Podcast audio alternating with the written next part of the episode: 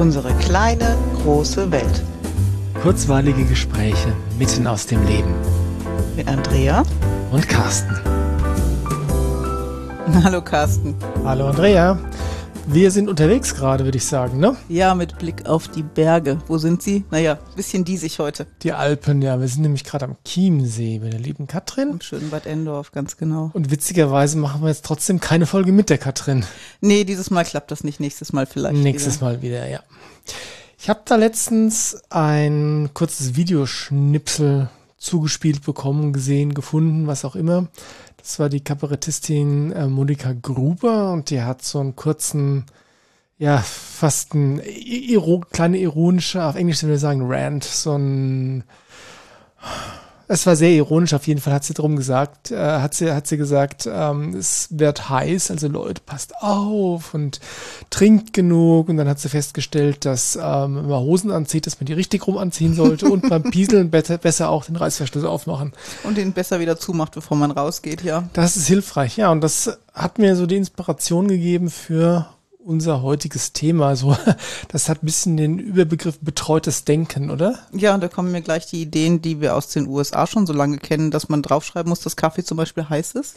Das ist richtig. Da haben wir ja, also ich habe da früher wirklich immer drüber gelächelt, ja. ähm, weil in, in den USA ist ja so, da herrscht eine Kultur des äh, Verklagens, also sprich, wenn irgendjemand irgendwas tut, von dem mit dem du nicht einverstanden bist, verklagst du ihn gleich. Ja. Insbesondere wenn derjenige, der was getan hat, ein Unternehmen ist, also eine Firma. Und die Sache mit dem Kaffeebecher ist ja wohl so entstanden, zumindest sagt man das so, dass sich mal irgendjemand, ich glaube bei McDonald's sogar, äh, verbrannt hat, weil diese Person völlig überrascht war, dass Kaffee heiß ist, wenn er frisch aus dem Automaten kommt. ähm, woraufhin dann McDonald's, um weiteren Klagen zu entgehen, auf jeden Kaffeebecher draufgeschrieben hat, Vorsicht, Inhalt ist heiß. Ja, und ich habe das damals sehr belächelt und gedacht, das kann gar nicht wahr sein. So blöd ist die Menschheit nicht. Ja, genauso, dass du Katzen nicht in Mikrowellen trocknest. Ah, nee, war nicht Mikrowelle, glaube ich Backofen ja, oder so. Ja, vielleicht auch mit dem Cabrio nicht in die Waschanlage fährst. Ja. Also so Sachen, die mir ganz klar sind, scheinen offensichtlich nicht allen Menschen klar zu sein. Ja, und das fing in USA an. Da habe ich das tatsächlich so wie du das erste Mal auch wahrgenommen. Allerdings ist diese Welle, muss man sagen, wie so vieles voll bei uns angekommen, oder? Ist die erschreckende Feststellung, die wir gerade machen, ja. Es scheint wirklich so zu sein. Und dieser Begriff, den ich da gerade schon mal so ähm, einfach so abgeladen habe, betreutes Denken, trifft es dann auch wiederum ganz gut, genau was da passiert, weil das ist, wie soll ich sagen, Dinge, die eigentlich jedem, der ein bisschen so einen Menschenverstand besitzt, klar sein sollten, werden auf einmal so kommuniziert, als wären es Neuheiten. Oder als wäre es ähm, nicht nicht gesunder Menschenverstand. Ja, oder als wäre es Menschen nicht zuzutrauen, dass sie selber drauf kommen und da selber gut für sich sorgen. Genau. Und das ist ja natürlich was, was, wenn man es ein bisschen im größeren Kontext sieht, durchaus äh, plausibel erscheint, weil natürlich, das ist zumindest eine Beobachtung, die ich gemacht habe, äh, wirklich in den letzten Jahrzehnten, seit ich denken kann, immer mehr der Trend dazu ist und vielleicht sogar auch bewusst gemacht wird, den Menschen die Eigenverantwortung abzuerziehen. Mhm. Und das heißt, sie dahin zu erziehen, dass sie nicht hinterfragen, sondern einfach das nehmen, was schon immer da war? Das ist, glaube ich, der zweite Schritt. Der erste Schritt ist erstmal überhaupt den Menschen anzuerziehen, nicht mehr selbstständig zu denken, sondern immer davon auszugehen, jemand anders denkt für mich, jemand anders sorgt für mich, jemand anders passt auf mich auf. Jemand anders trägt die Verantwortung für mich. Genau, einfach keine Verantwortung mhm. mehr zu übernehmen. Und vor allem, äh, das ist dann die, die Konsequenz daraus, wenn dann mal was schief geht, auch immer erstmal die Verantwortung woanders zu suchen, ja. anstatt zu sagen, hey, da war ich ganz schön doof. ja, hätte ich draufkommen können. können. ja. ja. ja. Ähm, und das ist, wie soll ich sagen, der passt, dieser Trend passt so in das, er findet seiner, findet seiner Vervollständigung, seinen Gipfel, seinen Höhepunkt in dem, was wir so bei Corona gesehen haben. Ja, ja aber das hat schon Jahrzehnte vorher ja, angefangen. angefangen. Ja. Ja, und das ist auch eine Form der Konditionierung. Ich hatte dir erzählt, was ich mit den Schulklassen erlebt habe. Erzähl mal noch mal. Und die haben äh, normalerweise ist der Klassenraum abgeschlossen zur Pause, einfach damit mhm. Wertsachen drin bleiben und kein Schüler sich da auffällt, ganz klar. Aber es kann ja trotzdem sein, dass so ein Raum schon offen ist zum Ende der Pause. Mhm. Und ich habe immer wieder erlebt, dass ich vor offenen Klassen Klassenraumtüren die Schüler versammelt haben und nicht ausprobiert haben, ob die Tür vielleicht doch offen ist. Also zur Ehrenrettung muss man sagen, die Tür war geschlossen, aber geschlossen, nicht verschlossen. Aber nicht verschlossen, genau. Ja. Man hätte nur einmal die Klinke bedienen müssen, um festzustellen, oh, die ist ja schon offen, ich kann reingehen. Aha. Und immer wieder sind sie draußen stehen geblieben. Aha. Das ist wirklich Konditionierung, gell? Absolut. Und da gibt's ja auch das ganz bekannte Bild von den Elefanten, mhm. die als Elefantenkälber mit Ketten an Bäumen festgemacht werden und sich einfach so dran gewöhnen, so darauf konditioniert sind, dass die Leine, die Kette ähm, einfach sie begrenzt. Ja. Und wenn die Elefanten dann ausgewachsen sind, zu Arbeitselefanten aus gebildet, dann äh, reicht das schon, äh, im Prinzip ein dünnes Seil und einen schmalen Flock zu nehmen und das irgendwo in die Erde zu schlagen. Die Elefanten kommen erst gar nicht mehr auf die Idee, wegzugehen, äh, größer als die Reichweite ihrer Leine quasi ist, äh, wegzugehen, weil sie einfach gelernt haben, ähm, ja gut, da komme ich halt nicht weiter. Mhm, und das, das, auch akzeptieren. Und dass sich ihre Situation wesentlich geändert hat, das realisieren sie natürlich nicht und dass sie viel stärker sind auch nicht. Ja, und das ist natürlich, also ich finde das auf gewisse Art und Weise schon gesamtgesellschaftlich bedrohlich, weil wenn du wirklich dahin oder wenn, wenn dahin gearbeitet wird, den Menschen die Verantwortung oder das Übernehmen von Verantwortung und das selbstständige Denken abzuerziehen, ja, aber wo führt uns das, wo führt uns das denn hin? In die komplette Abhängigkeit. Ja, und ich, ich weiß nicht, ob ich das schon mal im, im Podcast gesagt habe, aber das einer der, also in Deutschland eine der ersten Situationen oder Bereiche, wo mir das bewusst geworden ist, ist echt der Bereich der Medizin mhm. ähm, in Bezug auf die eigene Gesundheit. Gesundheit ja. Weil ähm, ich bin überzeugt davon, dass ganz viele unserer Hörer, wenn ich denen jetzt sage, ja, da gehst du halt zum Arzt, der macht dich gesund. Mhm, ja, sagen, ja, stimmt so. Genau. Und es ist Bullshit, weil ähm, ich habe noch nie gesehen, noch nie im ganzen Leben, dass ein Arzt jemand anderen gesund mhm. gemacht hat. Das mag jetzt ein bisschen kontrovers klingen, aber äh, was ich damit meine, ist, dass die Ärzte natürlich unter, uns dabei unterstützen werden, gesund zu werden, ja, oder unter, unterstützen können, gesund zu werden ja. und uns vielleicht, wenn wir was gebrochen haben, dann richten die das und gibsten das ein oder sie äh, geben die richtigen Medikamente, mhm. dass, und jetzt kommt der wichtige Satz, dass der Körper sich selbst heilen kann. Ja. Da gibt es nämlich sowas wie Selbstheilungskräfte, die aktiviert werden wollen. Genau, und die Selbstheilungskräfte sind auch das Einzige, was tatsächlich heilen kann. Ja. Ja, alles andere ist nur Unterstützung zur Selbstheilung. Ja. ja das ist vielleicht jetzt ein bisschen äh, ungewohnt, diese, dieser Gedanke, aber wenn man es mal durchdenkt, ist das so. Und was ich wahrgenommen habe, wie gesagt, in Bezug auf das Thema Gesundheit, ist, dass immer mehr oder dass es immer natürlicher geworden ist, zum Arzt zu gehen, damit der einen in Anführungszeichen gesund macht. Und früher war das Usus, dass in Familien vor allem die Mütter und mhm. Großmütter einfach, wenn es dem Kind irgendwie nicht gut ging, erst einmal eine ganze Schublade voller Hausmittelchen hatten. Schublade im Sinne, im, im metaphorischen Sinne ja. jetzt von, das heißt, die hatten eine ganze Reihe Maßnahmen wie Wadenwickel bei Fieber oder ach, was, was auch immer. Also jedenfalls die ganzen jetzt leider nicht mehr so bekannten Hausmittel. Und wenn die dann nicht mehr geholfen haben, dann ist man zum Arzt gegangen. Ja. Und heute ist das so, das weiß ich, wie du das wahrnimmst, aber wenn das Kind nur irgendwie komisch guckt, gibt's Mütter, die rennen direkt zum Arzt und sagen, mein Kind stirbt. Weil da auch kein Selbstvertrauen mehr ist, es selber handeln zu können. Mhm. Und die Schwelle, in der es sich bedrohlich anfühlt, sehr niedrig ist. Und das, was die Frauen damals wussten, dass ich helfen kann und auch das Vertrauen hatten, ich kann da wirklich helfen, weil sie die Erfahrung hatten, das fehlt heute komplett. Genau, und meine Wahrnehmung ist, ist, dass das tatsächlich systematisch aberzogen wurde. Mhm. Ich meine, das siehst du auch an so Sachen, als ähm, unsere Kinder geboren wurden. Ja. Bei beiden war das so, die waren nicht im klassischen Krankenhaus, sondern das ist die Frauenklinik in Aschaffenburg. Das ist im Prinzip ein kleines privates Krankenhaus für Geburtshilfe und Frauenheilkunde. Mhm. Oh, aber wenn du da rausgegangen bist, hast du einen riesen Sack mitbekommen mit äh, Produktproben, mit ähm, von Pharmaherstellern verfassten Leitfäden, wie du dich zu verhalten hast. Wenn das Kind das macht, musst du das ja, machen. Ja. Wenn das Kind das macht, musst du das machen. Und immer waren irgendwelche Medikamente involviert oder andere Produkte, die du brauchst, um irgendwie dem Kind das Überleben zu sichern. Ja, und ich weiß noch, als ich nach dem zweiten Kind festgestellt habe, ich fühle mich hier überhaupt nicht wohl. Ich möchte möglichst schnell raus und gesagt habe, ich gehe dann jetzt nach Hause. Am mhm. nächsten Morgen direkt hieß es, wir sind doch kein Gefängnis. und alles, was ich getan habe, war gut für mich zu sorgen, weil es mir einfach in der Klinik nicht mehr gut ging mit Kind. Ja. Aber lieber hätten sie gesehen, ich wäre noch da geblieben und hätte mir erklären lassen, wie ich mit so einem Säugling umgehe. Dabei war es mein zweites Kind. ich wusste schon so ein bisschen, wie das ja, geht. Ja, das erste hat es auch bis dato hat's überlebt. bis dato ne? überlebt ja. und ist ganz gut gewachsen, ja. Ja, und ähm, ich weiß nicht warum, aber ich war da tatsächlich, seit ich mich entsinnen kann, schon immer so ein bisschen bereit und sogar ähm, unnachgiebig darin, Verantwortung zu übernehmen. Also ich erinnere mich, als ich hatte mir mal das Bein gebrochen als Kind oder als ja Kind kann man sagen, so im siebte, achte Klasse. Und dann ähm, hatte ich, dann musste ich operiert werden und Schrauben rein und ähm, irgendwann ein Jahr später sind die Schrauben wieder rausgekommen. Mhm. Ich bin nach dieser minimalen Operation äh, bin ich aufgewacht und ähm, mir ging's gut, weil es waren, ich war nur ein paar Minuten weg, also hast keine großen, großen Nachwirkungen gehabt. Ich hatte aber noch den Zugang im Arm liegen, mhm. also im, im Handrücken und ähm, ich musste aufs Klo. Und ich weiß eines recht sicher, dass ich keine große Lust habe, in irgendwie Flaschen zu pinkeln oder noch ganz andere gruselige Dinge im Krankenhausbett zu erledigen. Deswegen war es mir wirklich ein Bedürfnis, aufs Klo zu gehen. Mhm.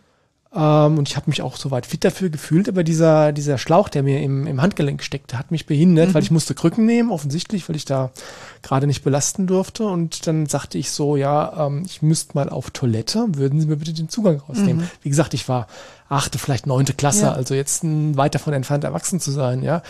Und da sagte die Schwester so, nee, das müssen wir drinnen lassen, Sicherheit, und falls sie umkippen und so weiter, falls du umkippst und so weiter. Und dann sagte ich nur, ähm, also entweder sie machen das Ding raus oder, oder ich, ich mach's jetzt raus. Das hat sie dann überzeugt. Also da war ich schon immer ein bisschen widerborstig, so nicht, nicht so mhm. ganz systemkonform. Aber darum geht's, gell? Ja. Verantwortung für die eigene Gesundheit übernehmen und ja, und auch Dinge, die gesetzt scheinen zu hinterfragen. Ja. Also ich habe immer jeden Schüler bekräftigt, wenn er eine Frage gestellt hat und auch wenn sie noch so blöd schien. Mhm. Und man hat mich auch immer fragen können, warum müssen wir das als Hausaufgabe machen? Mhm. Und entweder habe ich eine gute Erklärung oder es ist echt Bullshit, was ich da gerade tue. Aber mhm. ich darf es hinterfragen. Und ja. ich finde es wichtig, junge Leute zu motivieren, alles zu hinterfragen. Ja, unbedingt alles zu hinterfragen. Auch wenn das und gerade weil das offensichtlich jetzt gerade nicht dem erwünschten Zeitgeist entspricht. Ja? ja.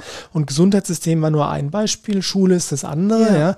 Warum müssen wir das machen? Oder ja, war immer die Frage, warum? Ja, ja, nur weil es schon immer so war, heißt ja nicht, dass es jetzt noch gut ist. Vielleicht war es lange gut und jetzt ist einfach was anderes dran oder es war einfach schon immer Mist. Ja, und dazu gehört natürlich auch sowas wie pff, Lieblingsthema, nein, Hassthema Corona. Ja. ja. Ich meine, wenn du eine Maske trägst, warum tust du es dann auch, wenn du alleine im Auto sitzt? Mhm. Ja, das ist so Sache, das ist dann wirklich betreutes Denken, weil man sagt, die haben gesagt, ich muss eine Maske tragen, um mich zu schützen, also trage ich eine Maske ähm, selbst in Situationen, wo es offensichtlich keinen Sinn ergibt. Ja. Und die Fähigkeit zu erkennen, wann Dinge Sinn ergeben und wann nicht, ist wirklich eine ganz wertvolle Fähigkeit. Ja, und es gibt natürlich sowas wie Gewohnheiten, Dinge, die man lange Zeit gemacht hat auf eine gewisse Art und Weise, aber selbst ja. da macht es Sinn, irgendwann zu hinterfragen, macht diese Gewohnheit jetzt noch Sinn oder wird es Zeit, da was zu ändern? Ja. Und das ist wirklich, das gilt für alle Bereiche des Lebens, alles, was ich selbst mache, alles, was andere machen, was einen Einfluss auf mich hat. Ja. Ja. Ähm, das ist, also für mich ist das überlebenswichtig. Ja, und eigentlich müsste man jedes Kleinkind, das in diese Warum-Phase kommt, die so wahnsinnig anstrengend und lästig ist, wirklich motivieren, diese Phase auszuleben. Mhm. Und als Erwachsener müsste man sie noch viel mehr haben. Mhm. Was kann man dann, was, was kann man tun, um selbst wieder mehr ins Hinterfragen zu kommen, wenn man es nicht ohnehin schon tut? Hm, das ist eine gute Frage. Hast du keine Antwort? Nee, so schnell habe ich keine. Lass mal kurz überlegen. Hast du eine?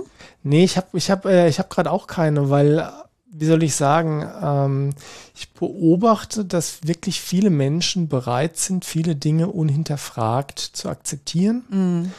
Und ich habe auch erlebt, dass Menschen, wenn du denen dann provokante Fragen stellst oder auch nicht provokante Fragen, sondern einfach nur, hey, warum machst du das jetzt eigentlich? Ja. Oder warum, warum ist es jetzt, warum empfindest du das jetzt für sinnvoll? Ja, und wenn dann die Antwort kommt, ja, entweder ich habe es schon immer so gemacht oder das macht man halt so mhm. oder der und der hat gesagt, das gehört so, ja, dann, ach, dann weiß ich auch gar nicht, was ich dazu sagen soll. Aber vielleicht ist das eine gute Idee. Ähm, ist vielleicht gar nicht so einfach, sich selber ständig zu hinterfragen in mhm. seinen eigenen Routinen, aber im Gespräch mit anderen Menschen mehr nachzuhaken. Warum denkst du so? Warum fühlst du so? Warum machst du so? Und da kann man für sich ja vielleicht auch was rausziehen und den anderen ein bisschen inspirieren, mal um die Ecke zu denken. Mhm. Auf jeden Fall. Und gleichzeitig habe ich auch schon überlegt, dass, das, dass, dass sich Leute davon provoziert fühlen. Ja, das kann sein, aber das, das fühlst du ja auch. Ich würde es auch fühlen, andere Menschen wahrscheinlich auch. Und dann ist die Frage, will ich da einsteigen oder war es einfach in dem Gespräch nicht das Richtige? Mhm. Und es gibt vielleicht andere Menschen, mit denen geht das dann richtig in die Tiefe, weil die plötzlich merken, ah, ich mache da ganz komische Sachen, ohne mhm. jemals drüber nachgedacht zu haben. Mhm. Eine andere Sache, wo ich mir denke, dass es sinnvoll wäre, Dinge zu hinterfragen, ist sowas wie Autofahren. Auch eine Routine, ne? das haben wir gestern be beobachtet auf dem Weg hierher. das ist wahr, ja. Ähm, in der Fahrschule lernst du ja eine ganze Menge Dinge. Ja. Äh, und ich halte viel davon, was du in der Fahrschule lernst, für durchaus sinnvoll, weil es einfach hilft, dass du miteinander im Straßenverkehr sicher von A nach B kommst. Ja. So, Blinken gehört dazu. Absolut. Ich bin ein ganz großer Fan vom Blinken, Blinken. weil es einfach äh, nichts kostet und extrem sinnvoll ist, den anderen wissen zu lassen, dass du vorhast abzubiegen. Mhm. Ähm, da sind wir aber auch schon beim Punkt, weil ähm, ich beobachte immer wieder, also es sind zwei Sachen. Das eine ist, ich beobachte, dass Menschen nicht blinken. Ja. Das halte ich persönlich für fahrlässig achtlos, mhm. weil es einfach zu gefährlichen, also ohne, ohne Grund zu gefährlichen Situationen führen kann, wenn du ja. auf einmal rausziehst und du hättest einfach mit einem, mit der Bewegung deines Zeigefingers den anderen vorher vorwarnen können. Mhm. Also insofern, das ist achtlos, aber was ich auch beobachte, ist, dass Menschen äh, im Prinzip äh, die fahren, dann verzögern sie, dann schlagen sie ein und dann blinken sie. Ja. Ja.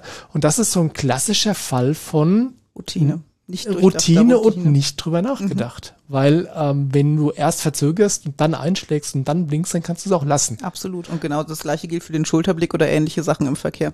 Ja, genau, wenn du mal kurz den Kopf nach ja, links bewegst. Damit weil, du ihn bewegt hast, aber nicht, weil du was sehen willst. Genau. Mhm. Ja, und so ist es wirklich so, dass viele Dinge, die uns beigebracht werden und ganz besonders, wenn die Dinge uns beigebracht werden, ist es wirklich sinnvoll zu hinterfragen, warum mache ich das jetzt eigentlich? Ja. Warum ist es sinnvoll, das zu tun? Mhm. Und mir geht das so, wenn ich dann nicht verstehen kann, warum was sinnvoll ist, dann tue ich es auch einfach nicht. Ja, oder ich hinterfrage einfach so lange, bis ich es verstanden habe, oder entscheide es nicht zu tun, ja. Gut, das, das, war, das war die Prämisse, von mhm. der ich ausgegangen bin. Ich frage so lange nach, bis ich es verstanden mhm. habe. Und wenn dann für mich irgendwann klar wird, okay, es gibt keinen guten Grund, dann lasse ich es einfach. Ja. ja. Und du hattest aber noch, noch einen anderen Aspekt von, äh, von dem Thema Hinterfragen. Ja, dass bei Sachen, die wir als normal empfinden, es schon Sinn macht, auch mal zu fragen, wem nutzt das Ganze eigentlich gerade, was wir da so tun. Genau, das, äh, die lateinische Phrase, die ich da gerne benutze, ist cui bono. Mhm. Wörtlich übersetzt, wem nutzt das? Wer profitiert davon? Ja. Und das ist bei so vielen Dingen, vor allem wenn du, äh, wenn es um äh, wirtschaftlichen Bereich geht, wenn es um den Bereich Versicherungen geht, wenn es um den Bereich Rechtsanwälte, auch Medizin, äh, Pharma geht, ist immer die Frage, wem nutzt das? Auch wenn du Werbung schaust, wem nutzt das, das Angebot, ja. das die gerade machen? Naja, mit ja. Sicherheit nicht mir, auch wenn das suggeriert wird. Naja, vielleicht, vielleicht gibt es ja Konsumenten, denen das nutzen würde. Ja. ja. Aber so dieser, diese Werbebotschaft von, das brauchst du unbedingt. Mhm. Ja. Und heute ist extra billig. Ja, genau. Ähm, die ist es wirklich wert, hinterfragt zu werden. Ja. Weil es gibt so viele Dinge, die einfach andere nutzen und nicht dir selbst. Und da steckt in der Regel keine Nächstenliebe dahinter. Nee, sondern, sondern wirtschaftliches Interesse. Und das ist auch gerechtfertigt, aber es wird anders suggeriert. Genau. Ähm, und natürlich ist es auch insbesondere, wenn es um politische Sachen geht. Ja. ja und gesamt sogar globalpolitische Sachen. Also bei so Sachen wie Kriegen. Mhm. Ja, ich meine, das ist jetzt natürlich ein ganz weiter Sprung von persönlich Verantwortung übernehmen zu, äh, zu Kriegen, aber ähm, ich frage mich dann schon auch, wenn ich Nachrichten höre zum Beispiel und mir dann irgendwas ins Auge fällt oder auffällt, ähm, hm, das ist interessant. Ja, wem nutzt das eigentlich? Ich bin der festen Überzeugung, und Krieg ist dann ein krasses Beispiel, aber wenn es niemanden nutzen würde, gäbe es keinen. Ja, weil ähm, die vorgeschobenen Gründe für Kriege ideologischer Art sind genau das, sie sind vorgeschoben. Mhm. Ja? Und wenn du dir anschaust, wer vom Krieg profitiert, das sind in der Regel die, ist die Wirtschaft, ja. ähm, ganz oft die Politiker, aber niemals der die, Bürger. Nie die Menschen, die beteiligt sind, ja. Nee. Und trotzdem gelingt es durch nicht hinterfragen, durch Gewohnheit, durch Routine immer wieder Menschen dazu zu bewegen, an solchen Dingen teilzunehmen, die ihnen offensichtlich nichts nutzen, sondern nur schaden. Ja. Ja. Und ja. das gilt im Kleinen ganz genauso. Genau, das war Krieges krasses Beispiel. Ist ein krasses Beispiel, ja. aber das ist, was ich mit Schülern oft diskutiere. Es gibt wirklich massive Gründe, sich zu beschweren, auch über Sachen, die in der Schule passieren oder nicht passieren. Mhm. Aber immer wenn ich frage, und habt ihr mal versucht, es anders zu machen? Habt ihr das Gespräch gesucht? Seid ihr mal zur Schulleitung gegangen? Nein, das bringt ja alles sowieso nichts.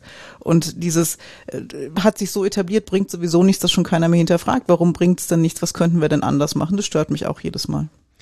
Das ist natürlich eine Konsequenz noch von dem, von dem System, dass so viele, so viele, so viel unhinterfragt tun. Mhm. Und die wenigen, die es hinterfragen, sind dann natürlich so in der krassen Minderheit, dass die Interessen, die ursprünglich dahinter standen, dass die ein leichtes haben zu sagen, ach, wir machen es einfach trotzdem. Mhm. Du hast zwar verstanden, dass es keinen Sinn ergibt oder nicht unterstützend ist oder whatever, aber wir, wir finden das wichtig, dass du das tust, also machst du das einfach mal schön genau. weiter. Oder du trägst die Konsequenzen. Oder du trägst die Konsequenzen. Und das Schöne ist dennoch, man kann öfters als man denkt, entweder Dinge hinterfragen und einfach nicht mitmachen. Ja. Oder sogar tatsächlich Veränderungen bewirken. Ja, oder Dinge hinterfragen und feststellen, dass sie Sinn machen und da, sie dann aber auch aus vollem Herzen tun. Das kommt natürlich auch vor, ja. Ja, gar nicht so selten, wie ich manchmal denke. Ehrlich? Ja, es gibt hast so dann, Dinge, die echt Sinn machen. Hast du da ein Beispiel?